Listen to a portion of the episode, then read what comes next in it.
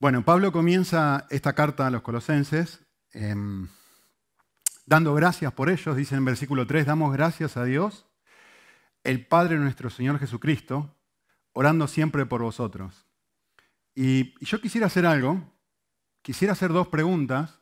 Por ahí son preguntas muy obvias, pero al pensar un, poquitito en estas preguntas, eh, nos va a ayudar a, a meditar un poquitito en qué quiere decir Pablo aquí, ¿no? La primera pregunta que quisiera hacer es, ¿cuándo da gracias una persona? El texto comienza así, ¿no? Dando gracias por algo. Entonces, simplemente piensa esto. ¿Cuándo una persona da gracias? Por cualquier cosa, ¿eh? no, no solamente por algo espiritual, sino por cualquier cosa. Yo diría esto. Yo doy gracias por algo cuando ocurre algo que a mí me causa placer, que de alguna forma me beneficia, que de alguna forma genera un avance en mis planes, en mis deseos o en mis objetivos. Cuando sucede algo así, yo doy gracias. Es normal, es natural. Es decir, dicho en simple, doy gracias cuando sucede algo que esté de acuerdo con mis anhelos. Por ejemplo, eh, por la mañana, a la hora de la comida, yo voy a buscar a los niños al cole muchas veces y vamos, como vivimos muy cerquita del cole, volvemos andando, caminando, y los tres niños me preguntan, papá, ¿qué hay de comer? Lo primero que me pregunta, ¿qué hay de comer? No tengo ni idea. Pero no liste algo. ¿Qué hay? ¿Qué hay? ¿Qué? Nada, no tengo ni idea. Y, ya saben que si hay pescado, la, respuesta es... Pero muchas veces cuando me preguntan qué hay de comer y huelo a carne, ¿no? Les digo, sí, sí, que mamá cocinó eh, solomillo con patatas al horno. Y mis hijos, ¡yeah! y van corriendo, caminando, el último súper contentos, llegan a casa y ven la carne asada, las milanesas con puré o algo que les gusta mucho y lo primero que hacen es, gracias mamá, qué rico que cocinaste, gratitud. ¿Sí? O si estás comiendo una comida y está deliciosa y decís, le falta un poquitito de sal, y decís, esto está tan rico, lo único que falta es un poquitito de sal. ¿Me pasás la sal? Sí. ¿Qué es lo próximo que haces? Gracias. Hiciste algo a mi favor que favorece un deseo mío o un plan que yo tengo, que está de acuerdo con un anhelo que yo tengo. Es decir, me gustaría que esta comida tuviera un poquitito más de sal y estaría para chuparse los dedos. Tú me has alcanzado la sal, yo respondo con un acto de gratitud. ¿Sí? ¿Qué es la gratitud? La gratitud es la reacción gozosa del corazón cuando se obtiene algo que se desea o algo que es precioso o algo de valor. Por supuesto, el nivel de gratitud varía. No es lo mismo dar gracias porque me pasaste la sal, que bueno, si tengo mucha hambre y está muy rica la comida, probablemente mi nivel de gratitud va a ser enorme porque valoro la comida que ustedes tendrían que haber visto eh, a Gema eh, en la semana. Creo que todos saben lo que ha pasado, ¿no? Que han operado corazón abierto su hija. Y cuando Natanael mandó em, el mensaje diciendo que la operación había salido bien, ustedes no tienen ni idea de su reacción. O sea, yo no, no le escuché pronunciar la palabra gracias, pero todo su ser decía gracias. Toda su persona estaba con una actitud interna de decir gozosa, porque la cosa más preciosa que tiene su hija había salido del peor peligro. ¿Lo ven? Entonces, la gratitud, el estado de gratitud, sucede en una situación así.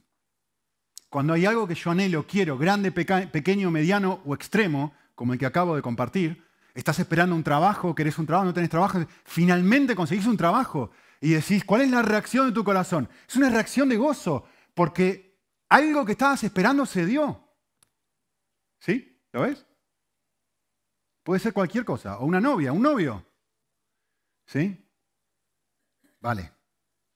Yo quisiera que ustedes hagan algo ahora. Yo quisiera que miren el texto y observen o el texto haciéndose la pregunta que yo les hice al principio. ¿Cuándo da gracias Pablo? Es decir, ¿qué es lo que a él le causa placer? Si es una reacción de placer, si es una reacción de gozo, si la gratitud es un acto de decir, lo que ha sucedido a mí me encanta, ¿qué es lo que le causa placer a Pablo? Y la respuesta está en el versículo 4.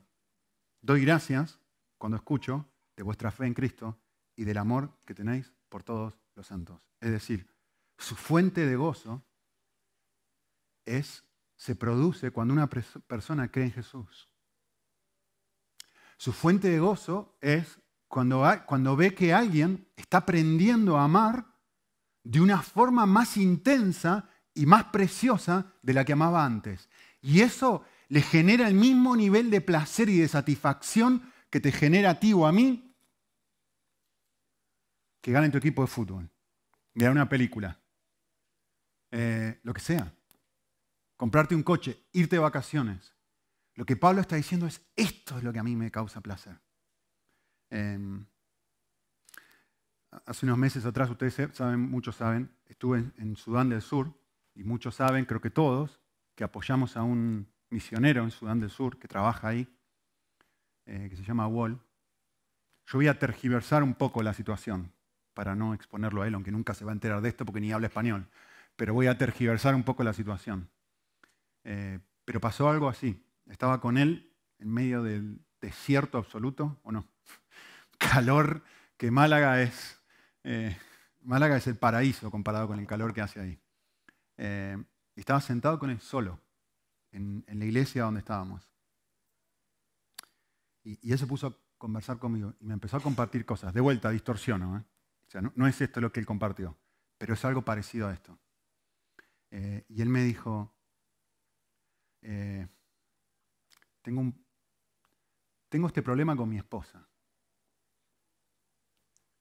Y tengo esta lucha puntual con ella.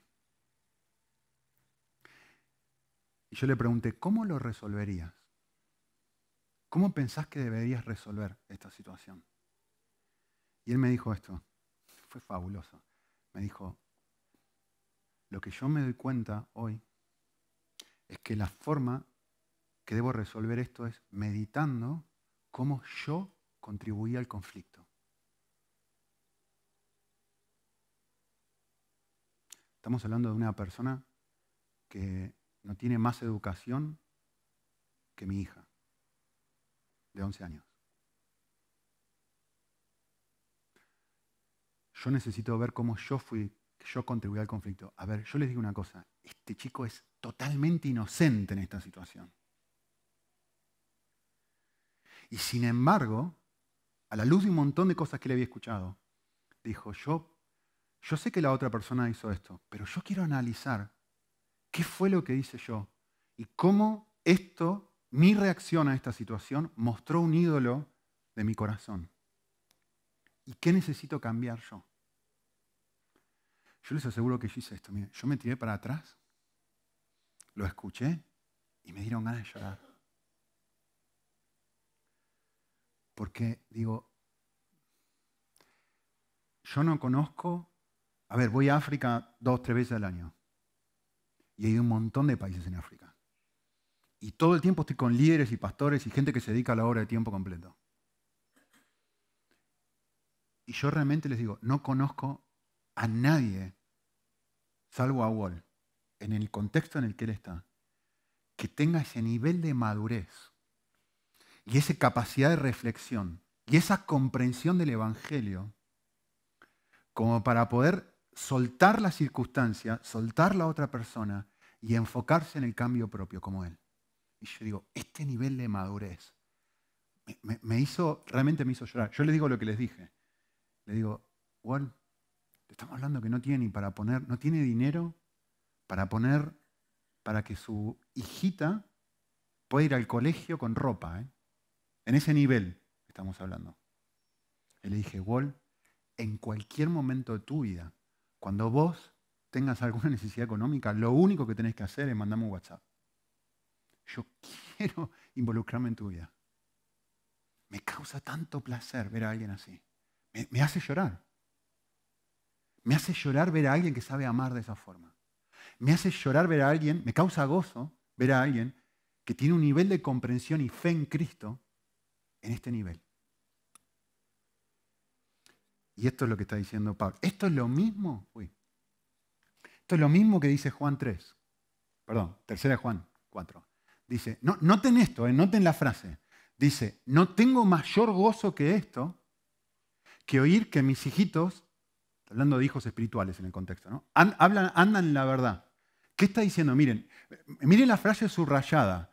Dice, no hay ninguna otra cosa, estoy parafraseando, es decir, ni que gane el Barça, ni que gane el Madrid, ni que gane la Champions, ni que me compre ropa, ni comprar una casa, ni irme de vacaciones, ni ninguna otra, no hay ninguna otra cosa que me cause mayor placer que esto. Esto es lo que está diciendo Juan. Y esto es lo que está diciendo Pablo. Ni conocía a esta gente. No sabía ni quiénes eran. No los había visto jamás, a los colosenses me refiero. ¿Sí? No hay mayor nivel, no hay mayor nivel de pasión, de gratitud y de placer que saber esto. Así que mi, pregunta para ti es, ¿has sentido esto alguna vez? De, ver una persona que deposita su fe en Jesús o que crece en amor y decir, es que esto me causa un enorme placer, no tiene nada que ver conmigo. Es que no es que yo estoy confiando en Cristo ni que yo estoy creciendo en amor, es que otra persona lo está haciendo y esto me hace sentir, me genera, me genera un placer que no lo genera ninguna otra cosa. Eh, esa es mi pregunta. ¿Te ha causado placer, llenura, gratitud el crecimiento espiritual de otra persona? Eh, ¿Dónde está Leo? Se fue. Mejor. Lo voy a hacer, voy a hacer quedar mal. En serio. Em, Leo vino a casa hace unos meses atrás y me compartió algo. Y me dijo, yo, yo quisiera hacer esto, ¿qué pensás? Yo le dije, ¿y qué pensás sobre esto otro? ¿Saben lo que hizo en las últimas semanas? Por eso le digo, lo voy a hacer quedar mal. Qué bueno que no está. Después le puedo decir. ¿Saben lo que he estado haciendo Leo en las últimas semanas? Soñando. Ha estado soñando con cómo usar sus vacaciones. Por eso dijo lo que dijo Jorge. Cómo usar sus vacaciones para compartir Evangelio en Brasil. ¿Cómo usar su tiempo libre? Ahora me, llegó, llegué acá, lo primero que hizo, a ver, muchas veces hablamos del Barça. Hoy viene y me dice, te quiero contar lo que estoy haciendo. Hace tres, dos domingos que viene y me está contando que estoy planeando esto, que estoy haciendo esto, que estoy haciendo... Y yo le digo lo mismo que le dijo Jorge. A mí, yo miro eso y a mí me causa un gozo un placer. Veo cuando varios de ustedes, lo, lo menciono a él, aprovechando que no está, pero, ¿ustedes entienden dónde va la cosa? ¿Hacia dónde va lo que está diciendo Pablo?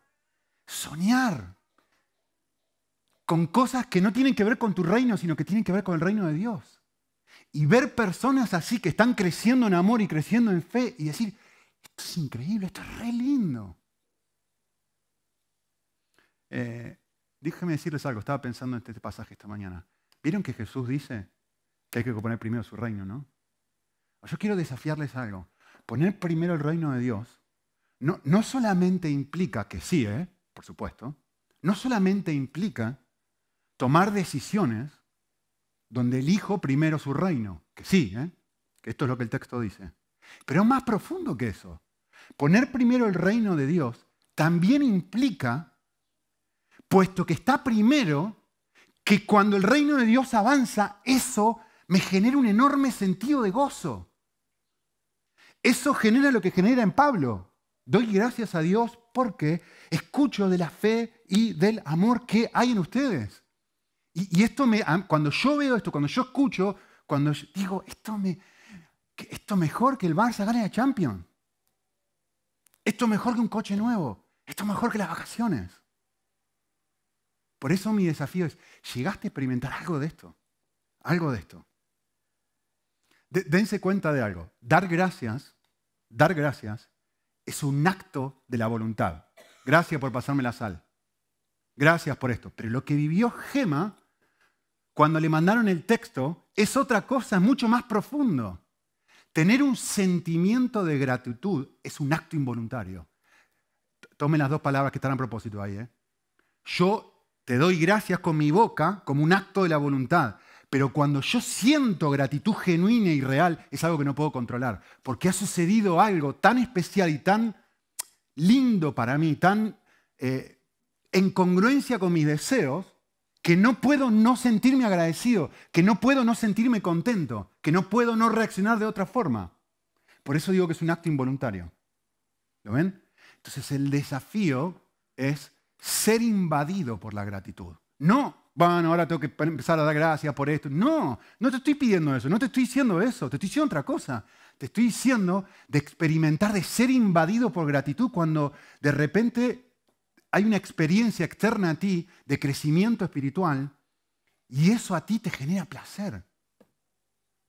Así que les voy a leer lo que escribió un autor que me encantó, la forma en que lo, parafraseé un poquito, pero en esencia él dijo esto. Él dijo, déjame poner una carga sobre ti.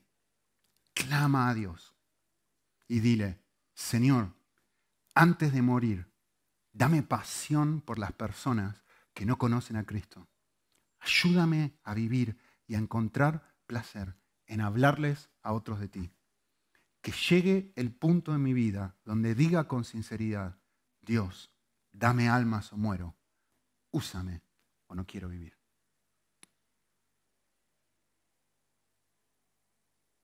Esto es lo que yo puedo ver él no dijo esto, ¿eh? pero esto es lo que yo puedo ver en Leo. Ya no me habla del Barça.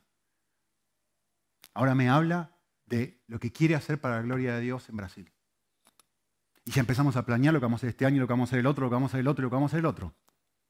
Que ya les contaremos nuestros sueños. Entonces, mi desafío es esto. Golpeá, molestá, como la viuda, y pedíleselo al Señor. Que genere esto en tu corazón. Segunda pregunta.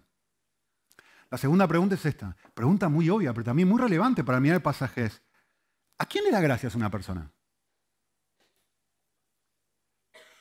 lean el pasaje y piensen esto.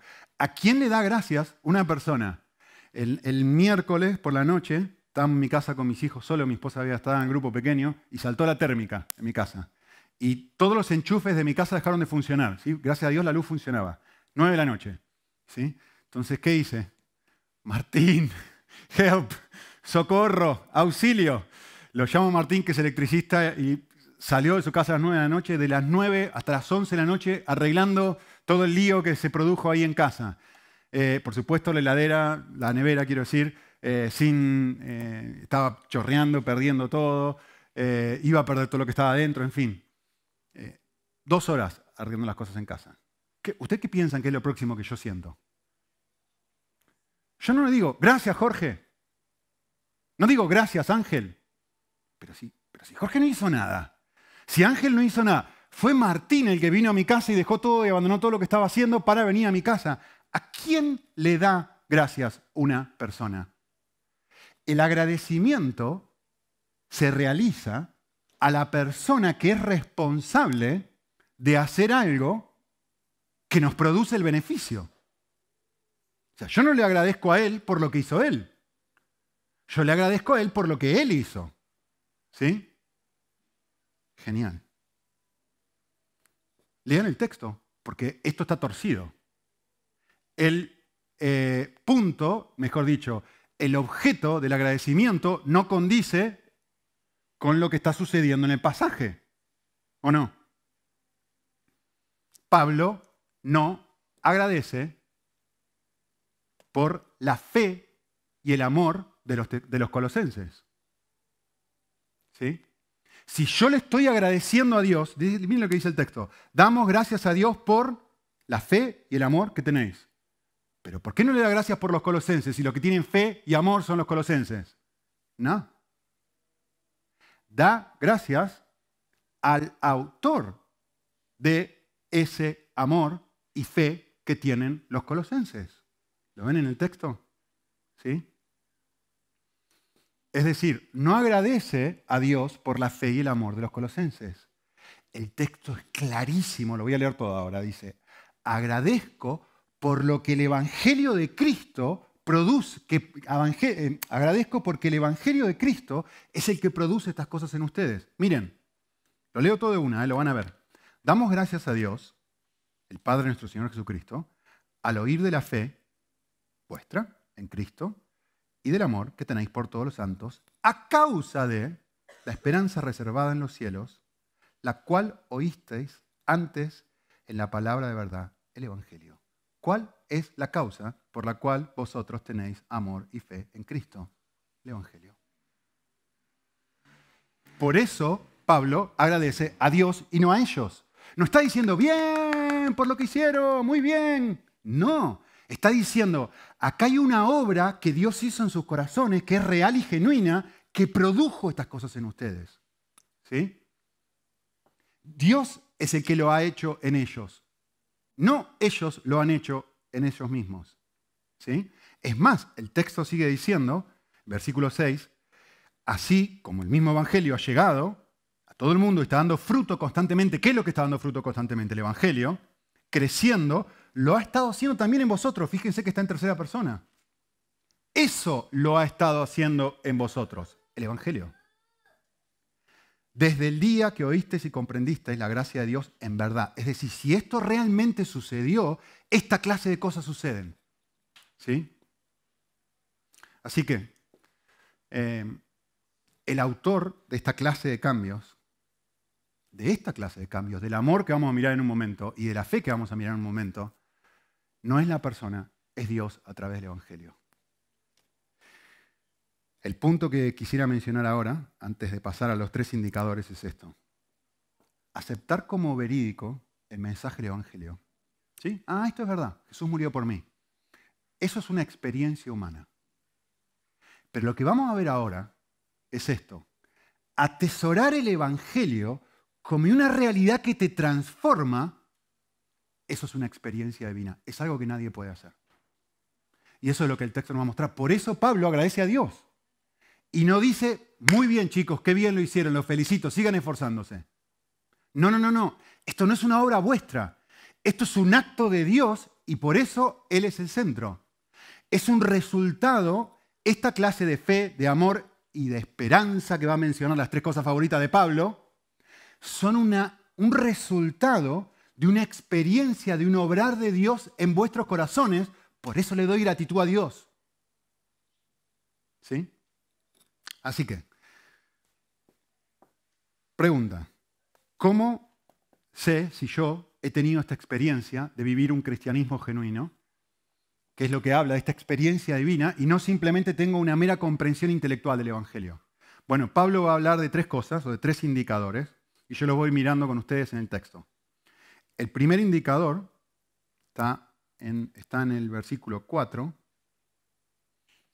y es este. Yo lo parafraseé de esta forma. El primer indicador es este. Mi fe en Cristo no ocupa un espacio, un mero espacio en mi vida, sino que mi confianza en Él abarca cada experiencia que me toca vivir. Hay un abismo de diferencia entre una cosa y otra. ¿Sí? Mi fe no, bueno, yo vengo a la iglesia, soy un religioso, voy al grupo pequeño, oro de vez en cuando por la noche mientras me quedo dormido en el nombre de Jesús.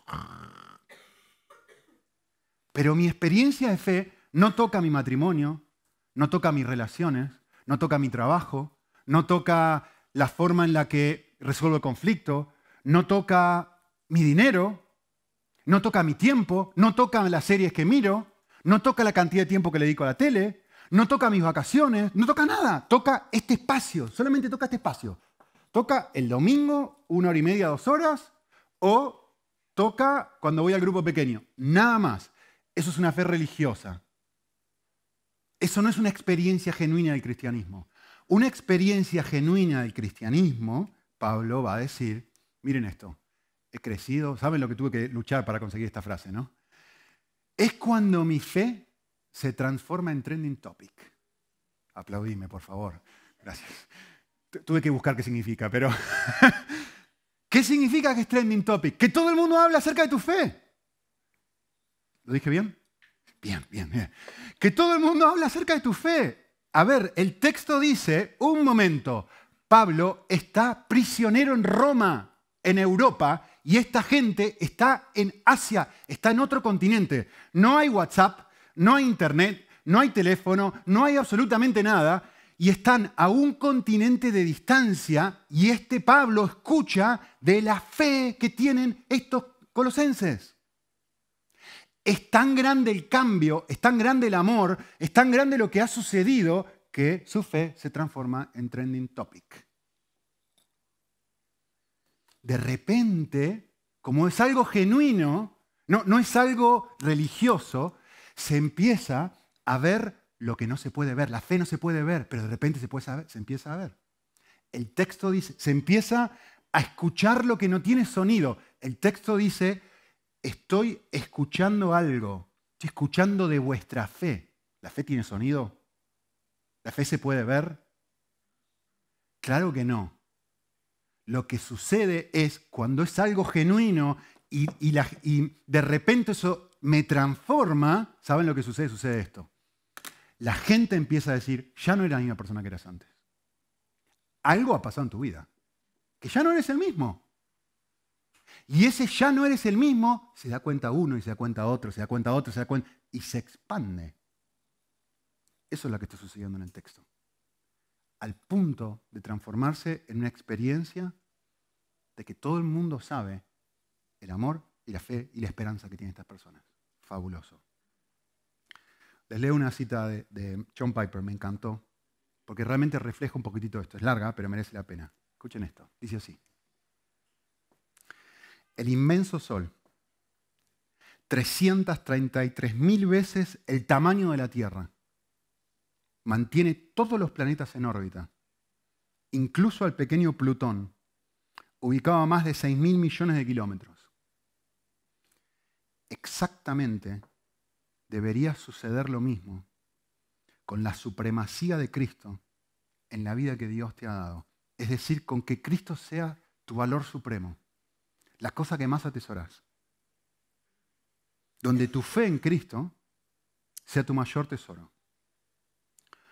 Todos los planetas que conforman tu vida, tu sexualidad y tus deseos, tus creencias y compromisos, tus aspiraciones y sueños, tus actitudes y convicciones, tus hábitos y disciplinas, tu soledad y relaciones, tu trabajo y tu tiempo libre, tus pensamientos y sentimientos, todos, todos, todos, todos, deberían girar, deberían mantenerse en órbita. ¿Por qué? Por causa de la grandeza, la gravedad y el brillo del valor que Cristo tiene para ti. No un religioso que viene a la iglesia un domingo, sino una persona que es totalmente transformada y dice, mi máximo aprecio es Cristo. Si eso es así, todo gira en torno a eso y todo el mundo empieza a decir, flaco, ¿qué te pasó? De repente tu fe en Asia se escucha en Europa. Y dicen, ¿qué te pasó? Pero si antes era de esta forma y ahora es de esta forma, ¿qué ¿Con, qué colectivo, colectivo no se dice aquí, con qué autobús, qué autobús te pasó por arriba? ¿Con qué te golpeaste? Que ahora eres esta clase de persona, que ahora tienes esta, este aprecio y esta fe en Cristo que antes no tenías. No termino la frase, ¿eh? dice así, sigue diciendo. Por el contrario, si Cristo deja de ser el brillo, el calor y la satisfactoria hermosura ubicada justo en el centro de tu vida, los planetas que he mencionado se moverán en forma confusa, al tiempo que eh, cientos de otras cosas se descontrolan y tarde o temprano, temprano colapsan y se destruyen. ¿No, es esto una descripción de cómo se ve tu vida, o al menos cómo se ve la mía, cuando no estoy cerca de Cristo? Estoy cerca de Él y se acomodan las piezas de rompecabezas. La cita termina diciendo esto. Fuimos hechos para apreciar a Jesús, para conocerlo, para dejarnos cautivar por quién es Él. Pero el conocimiento que debemos experimentar no es el de una conciencia mental sin ningún tipo de interés, como sucede cuando conocemos que César cruzó el Rubicón o que la Galia antigua estaba dividida en tres, dividida en tres partes. El conocimiento que necesitamos, la fe que se espera de nosotros es la que surge de la admiración, del asombro, del maravillarse, de la intimidad, del éxtasis en Dios. No se trata de saber algo acerca del huracán, porque lo vemos en la televisión. Se trata de volar directamente hasta el ojo de la tormenta. He oído de la fe en Cristo a un continente de distancia. Segundo indicador, de que he experimentado una fe genuina, una experiencia de conversión, un cristianismo genuino. El segundo, sigue estando en ese versículo 4, y dice, otra cosa que he escuchado es del amor que tenéis por todos los santos. Así que el segundo indicador, yo lo parafraseé de esta forma, es que dejo de tener un amor humano y comienzo a tener un amor divino. Y ahora les voy a explicar por qué lo puse de esta forma. ¿sí? Quisiera hacer tres observaciones del texto. La primera es, si prestas atención a lo que dice el pasaje, versículo 4, dice, yo no escucho acerca del amor que tienen. Ah, ah, ah, no es lo que dice el versículo. El versículo dice otra cosa, léanlo en sus Biblias. El versículo dice, yo he escuchado del amor que tenéis por los santos. No, ni siquiera eso dice. El texto dice, yo he escuchado del amor que tenéis por todos los santos. A ver, amar a otros es humano. Amar a todos es divino. ¿Qué mérito hay en amar a los que me aman? ¿Qué A ver, acá hay un montón de gente, ¿sí? Y un montón que hoy no pudo estar. ¿Qué mérito yo tengo acá personas de las que normalmente serían mis amigos? No necesito a Cristo para eso. Pero tengo otras personas que normalmente no serían mis amigos. ¿Cuál es la evidencia de que hay algo sobrenatural funcionando en mi corazón? Que de repente yo empiezo a generar una amistad genuina con personas y empiezo a tener un amor genuino por personas que antes yo sin Cristo no lo hubiera tenido. Y esa es una evidencia de que hay alguien sobrenatural obrando en mi vida. Porque si tengo amor por alguno de los santos, a María la quiero mucho. A Leo no tanto. Si tengo amor por alguno de nosotros, es que eso es un amor normal. Pero esta gente está diciendo, mira, ¿sabés lo que tiene particular el amor de esta gente? Que tiene amor por todos. ¿Alguna vez viste eso? Eh, esto significa que no, no actúan con amor sobre ciertos individuos. Es, esto implica que yo llego a ser una persona que ama. Cuando yo actúo con amor, trato a algunas personas de alguna manera. Pero cuando yo soy una persona que ama, cuando me encuentro con el que tengo enfrente, pues lo amo, sea quien sea esa persona. ¿Sí? Segunda observación que quisiera hacer. Está en el versículo 8, porque vuelve a reiterar esta idea del amor. Dice el versículo 8 que Epafras o Epafras, miren el texto, nos informó acerca de un amor no normal. No un amor cualquiera, de un amor en el espíritu. Es decir, si lo piensan un momento, Pablo no informa, perdón, eh, Epafras, no informa acerca del amor que tienen los colosenses. No. No es eso lo que el pasaje dice. Pablo, perdón, Epafras informa acerca de la obra del Espíritu Santo en los colosenses. Epáfras nos informó de lo que el Espíritu está haciendo en sus corazones. Y cuando el Espíritu hace algo en un corazón, el resultado es esto. Amor. Eh, David Burt lo expresa de esta forma, me gustó, en su comentario sobre este libro. Dice, Pablo está diciendo que el amor que manifiestan los colosenses es fruto de la obra del Espíritu en sus vidas. No, no, es algo meritorio, no es algo que uno se aplaude y dice, qué bien, cómo estoy creciendo en amor, qué grande que soy, qué bueno que soy. No, no, no, no, no, no, no. Esto es una obra del Espíritu Santo en la persona. Estaba pensando en, varias cosas, ¿no? Pero estaba pensando en esto. Una de las cosas que, me hacen estar agradecido es poder examinar mi vida poder examinar la vida de otros y decir, qué privilegio y qué regalo, qué libertad hay en poder tomar decisiones que me perjudican.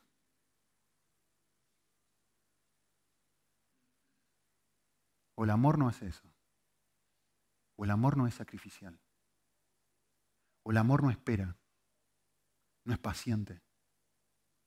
No se entrega. No tiene dominio propio. ¿Quieren que siga por la lista?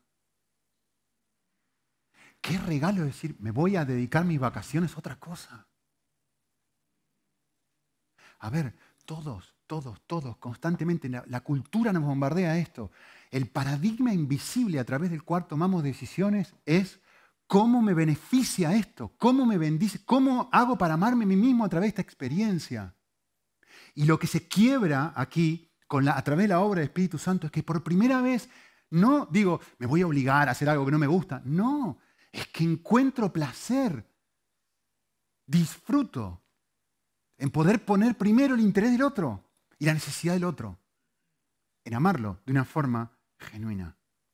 Porque noten que en el texto Pablo lo que hace es poner juntito al amor y a la fe, ¿no? En el versículo 4. ¿Por qué? Porque el amor a otros es lo que hace visible la fe. Es decir, yo estoy diciendo, mi máximo tesoro es Cristo, por lo tanto puedo ser paciente contigo. Mi máximo tesoro, mi perla gran, mi sol es Cristo, puedo perdonarte. Lo que más deseo en la vida es estar cerca de Él, por lo tanto puedo tolerar tu rechazo. Teniéndolo a Él lo tengo todo. Se ve, se ve en el trato, se ve. Se ve. ¿Sí? Último detalle del pasaje.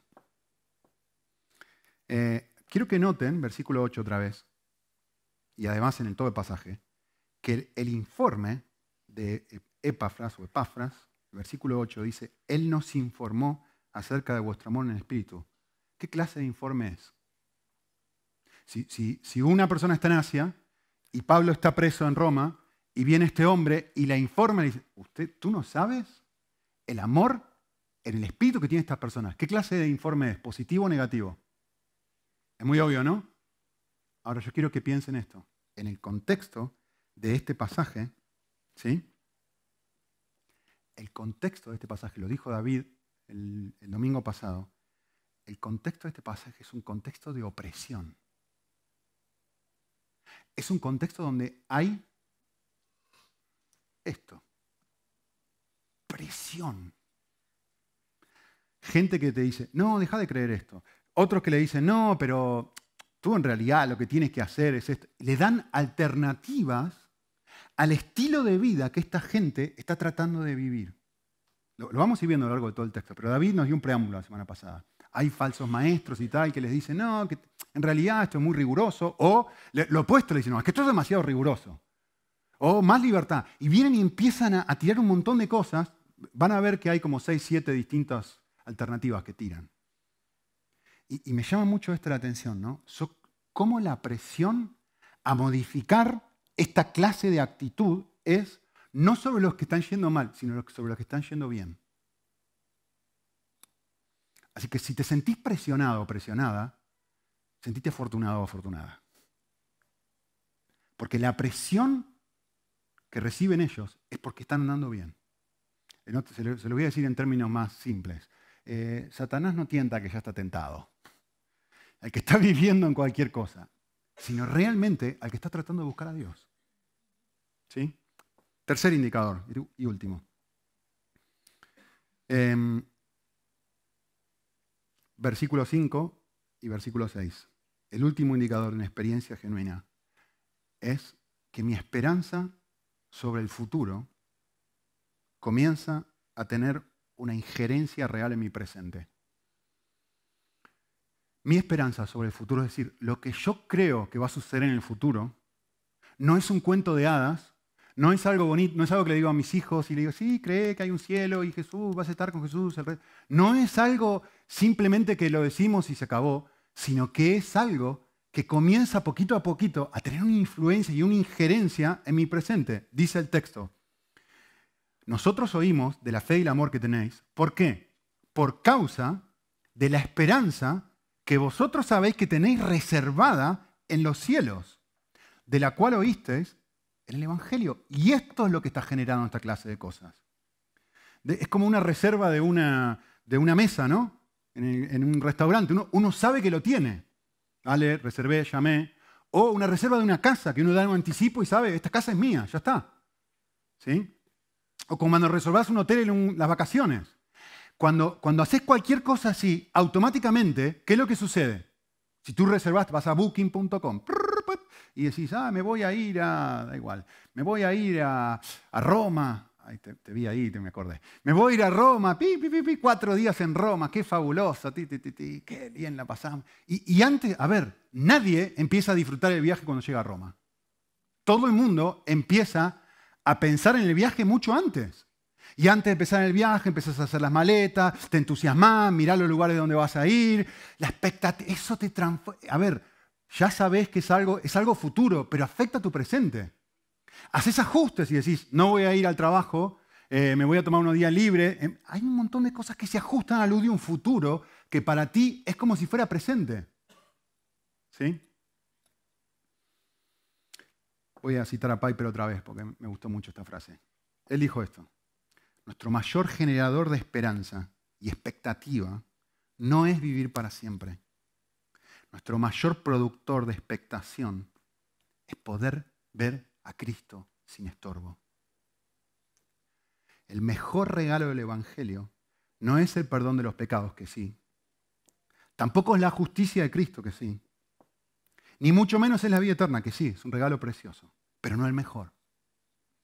El mejor regalo del Evangelio, la recompensa más grande de la cruz, es ver, saborear, tener reservado el privilegio de un día poder ver todo lo que Dios es, todo lo que Cristo es. Ese es el mejor regalo. Ahora, mi pregunta para ti es esta. ¿Has saboreado un poquitito de esto como para que hoy te genere expectativa?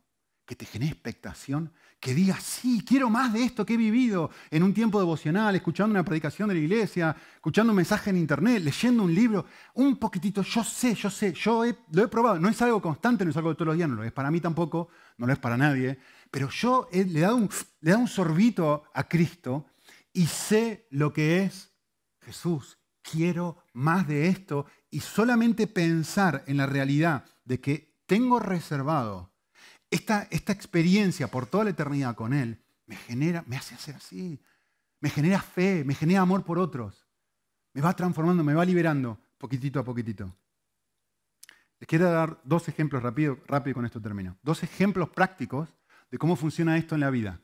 Miren, hay un pasaje muy conocido en 1 Pedro 3.15 que normalmente asociamos este pasaje con apologética. ¿sí? Y está bien, no digo que no esté mal que esté mal.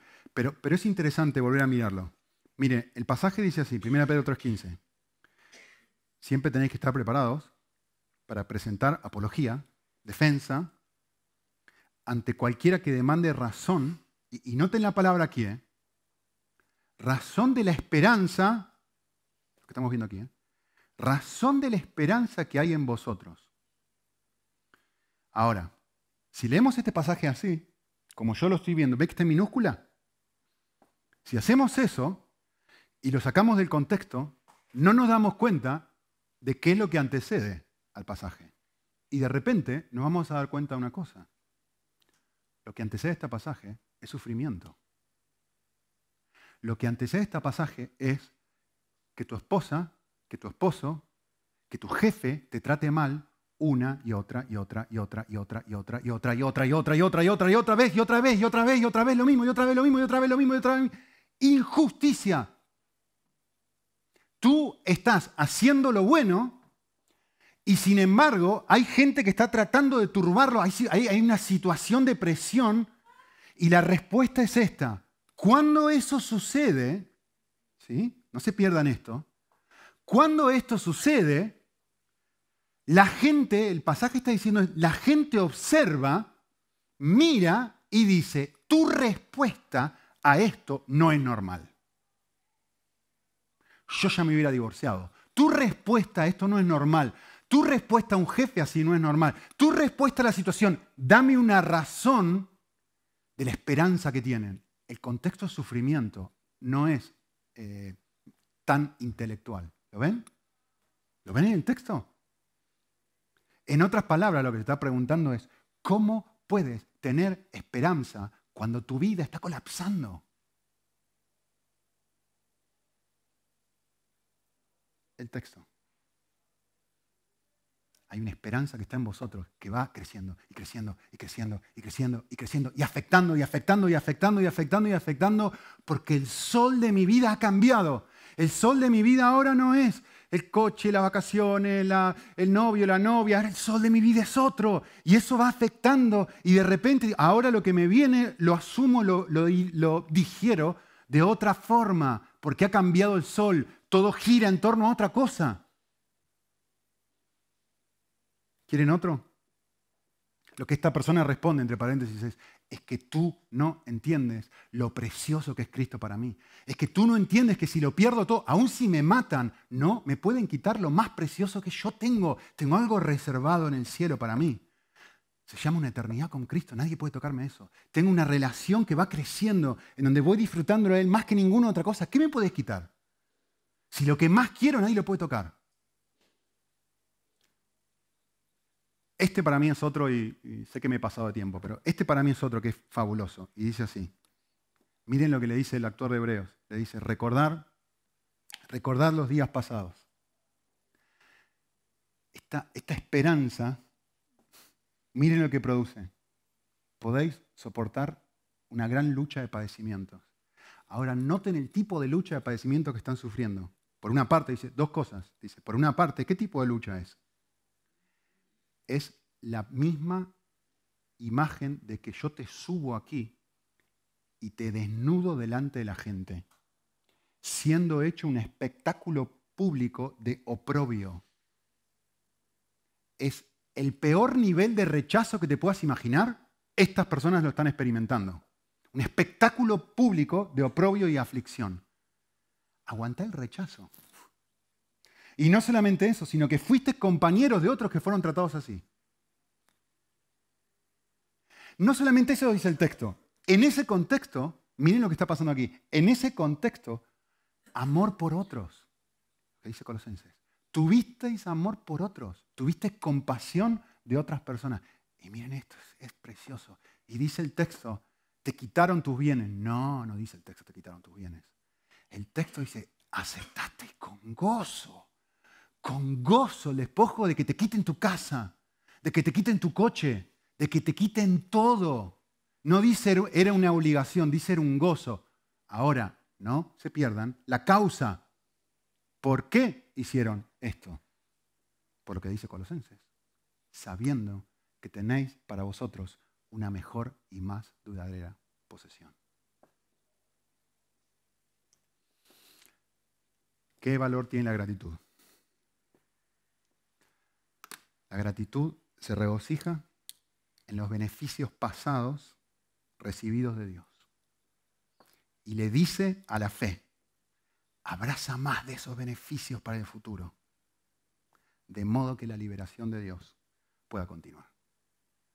John Piper. Oramos. Señor, em, la verdad es que si nos miramos estas tres realidades que hemos hablado, Em, necesitan crecer en nosotros. Y oramos para que así, así suceda.